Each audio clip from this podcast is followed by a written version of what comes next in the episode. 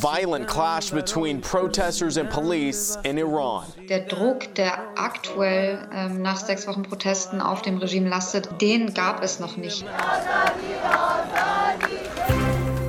News Junkies. Verstehen, was uns bewegt. Ein Podcast von RBB24 Inforadio. News Junkies am 2. November und wir sind wieder an Christine Schenten und Martin Speller. Hallo. Hallo.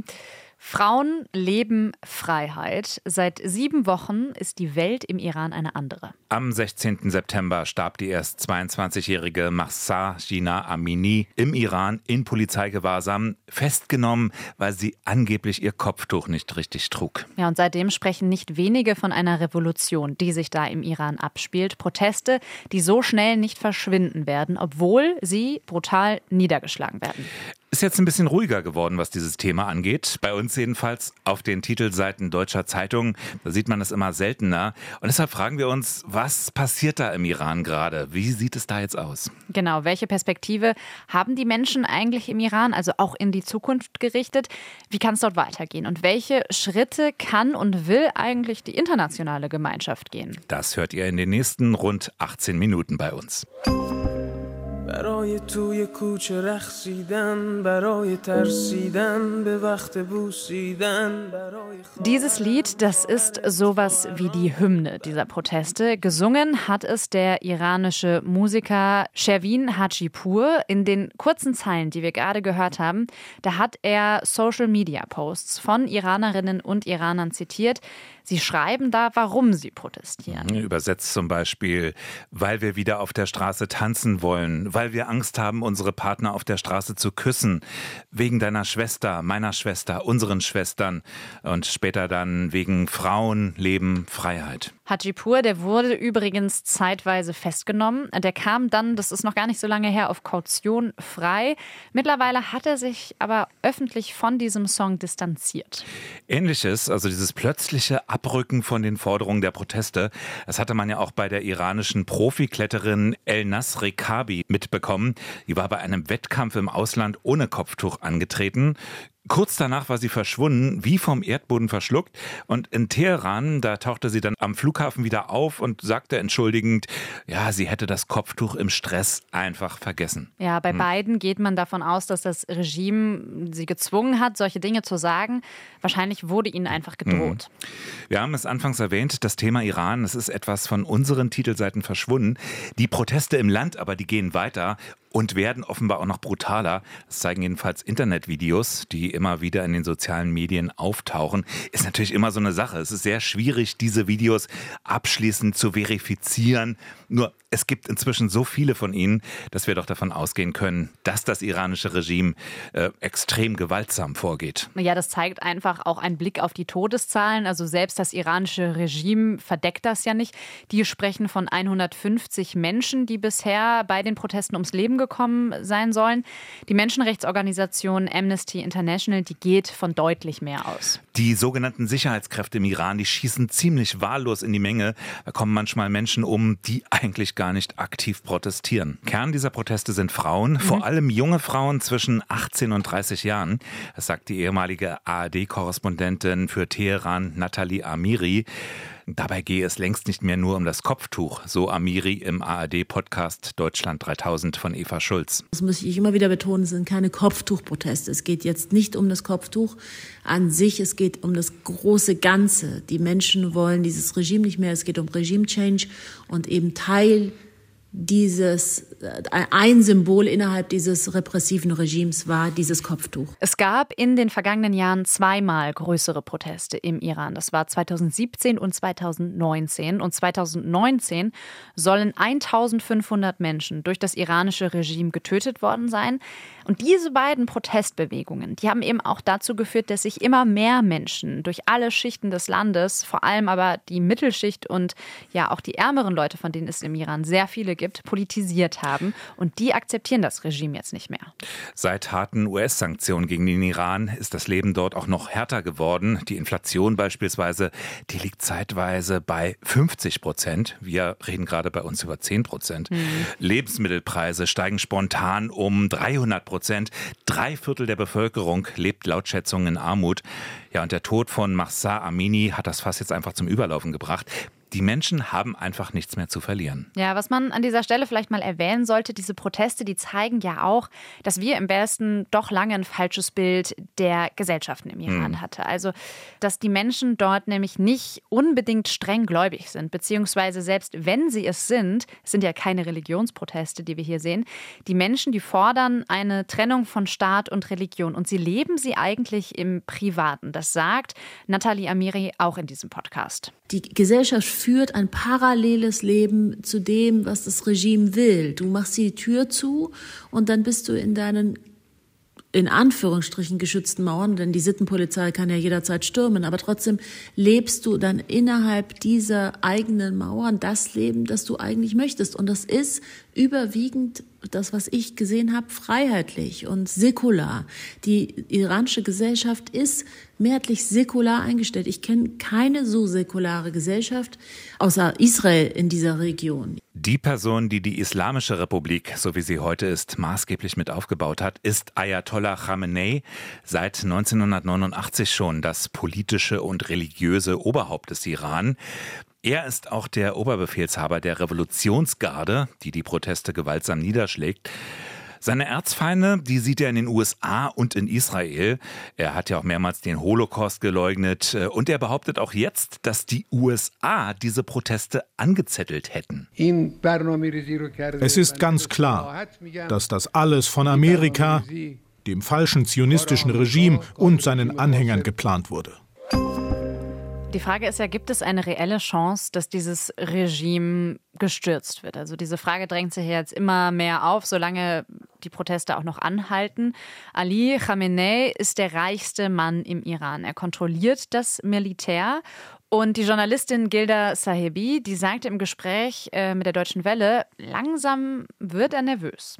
Der Druck, der aktuell ähm, nach sechs Wochen Protesten auf dem Regime lastet, den gab es noch nicht auf das Regime in den letzten 43 Jahren. Also das, was wir jetzt sehen, ähm, das, äh, das hat das Regime in der Art und Weise noch nicht erlebt. Besonders faszinierend, weil hinter diesen Protesten ja keine klare politische Organisation steht, also jedenfalls noch nicht.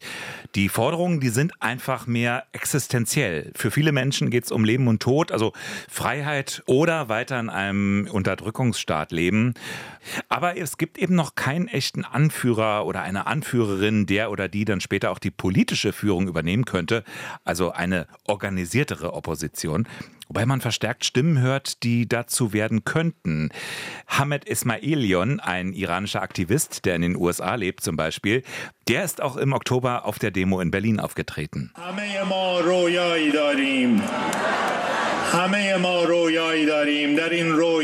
Wir alle haben einen Traum. In diesem Traum werden Gefangene nicht in drei Minuten zum Tode verurteilt. In diesem Traum legen Henker, Schriftstellern und Dichtern keine Schlingen um den Hals. In diesem Traum wagt es niemand, Minderheiten zu unterdrücken. Niemand wagt es, einen Arbeiter zu bestrafen, zu inhaftieren oder zu foltern und zu töten, weil er blockt oder seine Meinung sagt.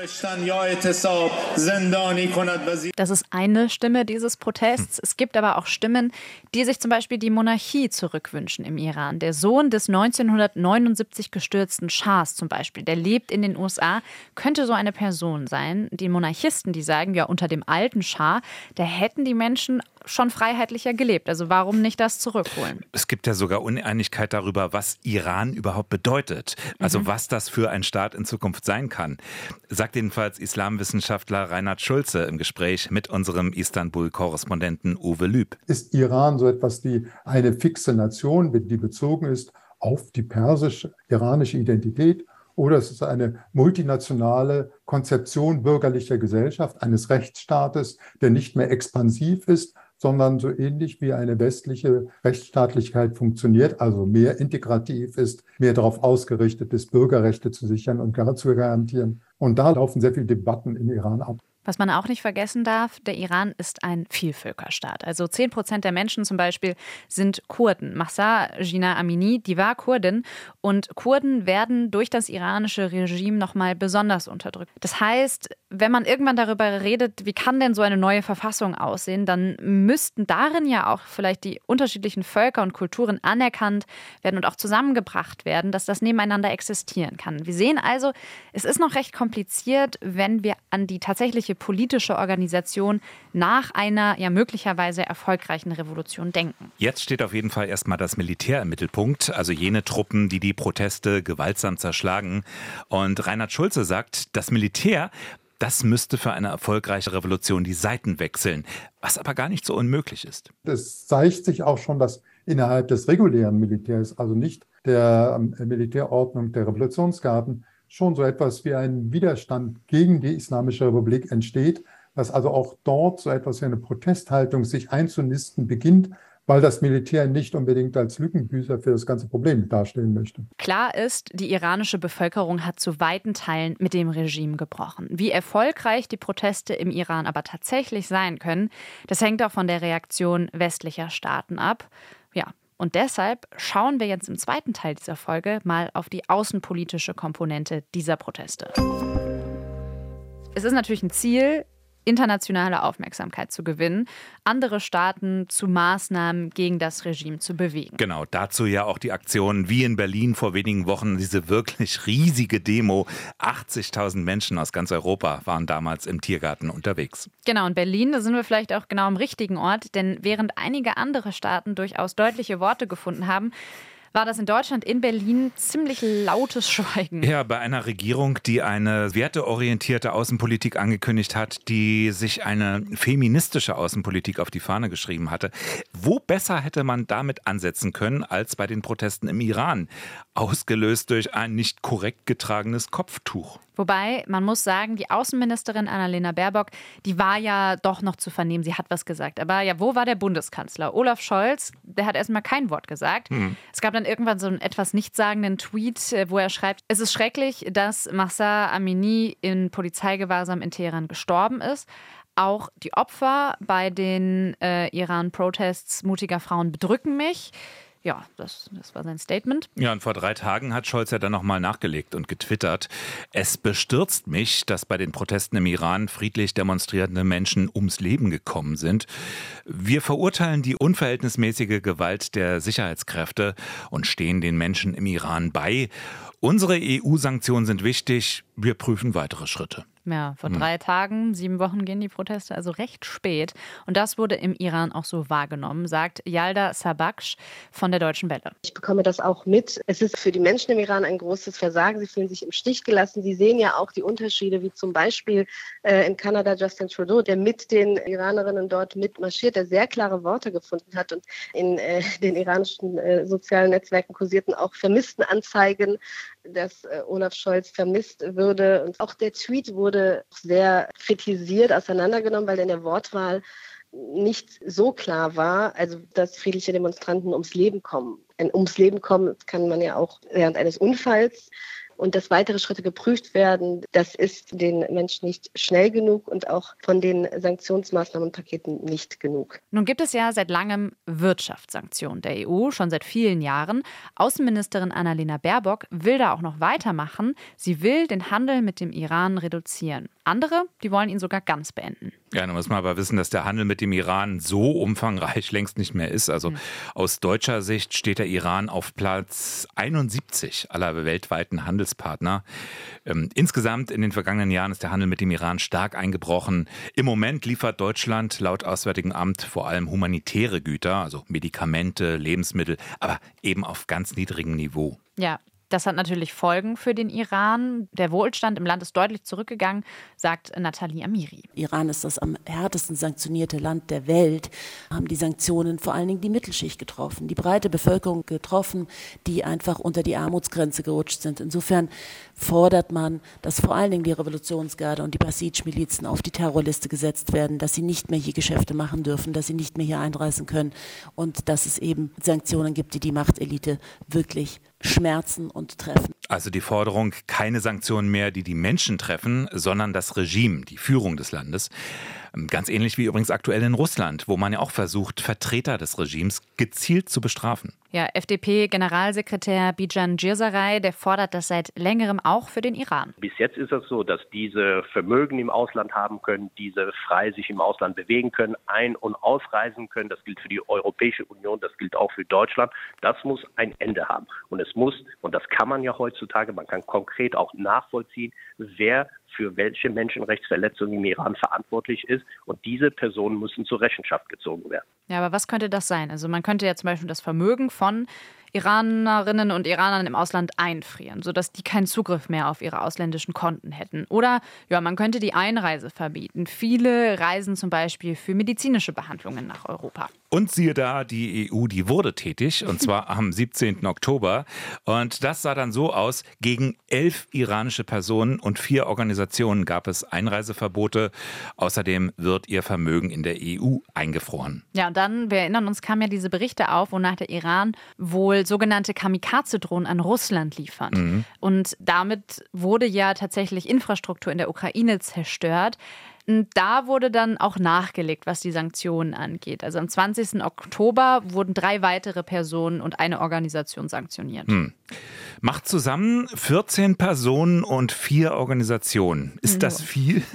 Naja, also, also Kanada hat zum Beispiel 10.000 Personen sanktioniert, die bei den iranischen Sicherheitskräften arbeiten. Noch einmal Djesaray von der FDP. Die Vereinigten Staaten von Amerika und Kanada gehen deutlich weiter und haben Maßnahmen, die wirksamer sind. Dieser Schritt muss bei der Europäischen Union folgen. Bisher hat die Europäische Union keine personenbezogene, ernsthafte personenbezogene Sanktionen eingeführt, beispielsweise gegen Revolutionswächter, weil man immer Angst hatte, das Atomabkommen JCPOA könnte dadurch gefährdet werden. Ja, immerhin, jetzt scheint Bewegung in die Sache zu kommen. Vor einer Woche genau hat Außenministerin Annalena Baerbock neue Maßnahmen angekündigt, hat angekündigt, zum Beispiel Familienangehörige, die von der Korruption und den Verbrechen der Machthaber im Iran profitieren, die auf die Sanktionslisten zu setzen. Und im Auswärtigen Amt wird offenbar auch geprüft, die Revolutionsgarden auf die Terrorliste der EU zu setzen. Genau. Aber Giasaray hat ja auch das Atomabkommen erwähnt. Mhm. Der Vorwurf, man hält sich in Deutschland deshalb zurück, weil man will das Regime jetzt nicht ganz verprellen. Mhm, genau, das Atomabkommen mit dem Iran. 2015, da war das ja ausgehandelt worden. Es war ein sehr, sehr mühsamer Prozess. Ja, und dann kam Donald Trump und der hat dann gesagt, 2018, weg damit. Tja. Jetzt wollen viele es neu aufsetzen. Jetzt, wo gerade vielleicht noch mal eine Chance besteht. Es kann in zwei Jahren nach den nächsten Präsidentschaftswahlen in den USA ja wieder ganz anders aussehen. Gordon Ripinski von der englischsprachigen Tageszeitung The Pioneer, die in Indien erscheint, der hat es vor zwei Wochen im ARD Presseclub auf den Punkt gebracht. Es gibt tatsächlich etwas Schlimmeres als diesen Iran, nämlich ein Iran, der die Atomwaffe besitzt. Und es gäbe eben keinen anderen Weg, das zu verhindern, als dieses Abkommen. Ja, nicht zuletzt für Israel. Also nach internationalen Einschätzungen wären die Menschen dort am ehesten bedroht, wenn der Iran so eine Waffe hätte. Aber ja, kann man das eigentlich noch verhindern? Also gibt es überhaupt noch eine Chance für dieses Abkommen? Und da sind eben ganz viele Leute skeptisch, sogar in Israel, wo das Abkommen auch umstritten ist. Es dürfte auch diplomatisch schwierig werden. Also nicht nur, weil die USA eben ausgestiegen waren 2018, sondern weil der Iran seitdem auch große Fortschritte gemacht haben soll. Mittlerweile bräuchte der Iran nur noch wenige Wochen, um eine Bombe zu bauen was dann natürlich auch den Wert eines derartigen Abkommens wiederum mindert. Hm. Denn die ursprüngliche Idee, der Iran, der könne ja dann keine Atombombe bauen und auf längere Sicht nicht, die wäre dann wohl dahin. Ja, es wäre schon schwierig, den Iran für dieses Abkommen zu gewinnen, also innerhalb der Führung. Wurde das damals schon kontrovers diskutiert, ob man da mitmachen soll? Das wird bei einem zweiten Anlauf nicht einfacher. Nee. Auch weil Biden ja auch gar nicht wissen kann, wie lange das nach seiner Amtszeit noch halten würde. Genau. Und schon jetzt müsste das Abkommen ja dann in den USA durch den Kongress. Da wird man auch abwarten müssen, wie jetzt die Midterm-Elections, die anstehenden Wahlen, wie die ausfallen. Tatsächlich ist es aber so, dass momentan gar nichts passiert. Also es gibt seit August den fertigen Entwurf der Europäer für so ein Abkommen.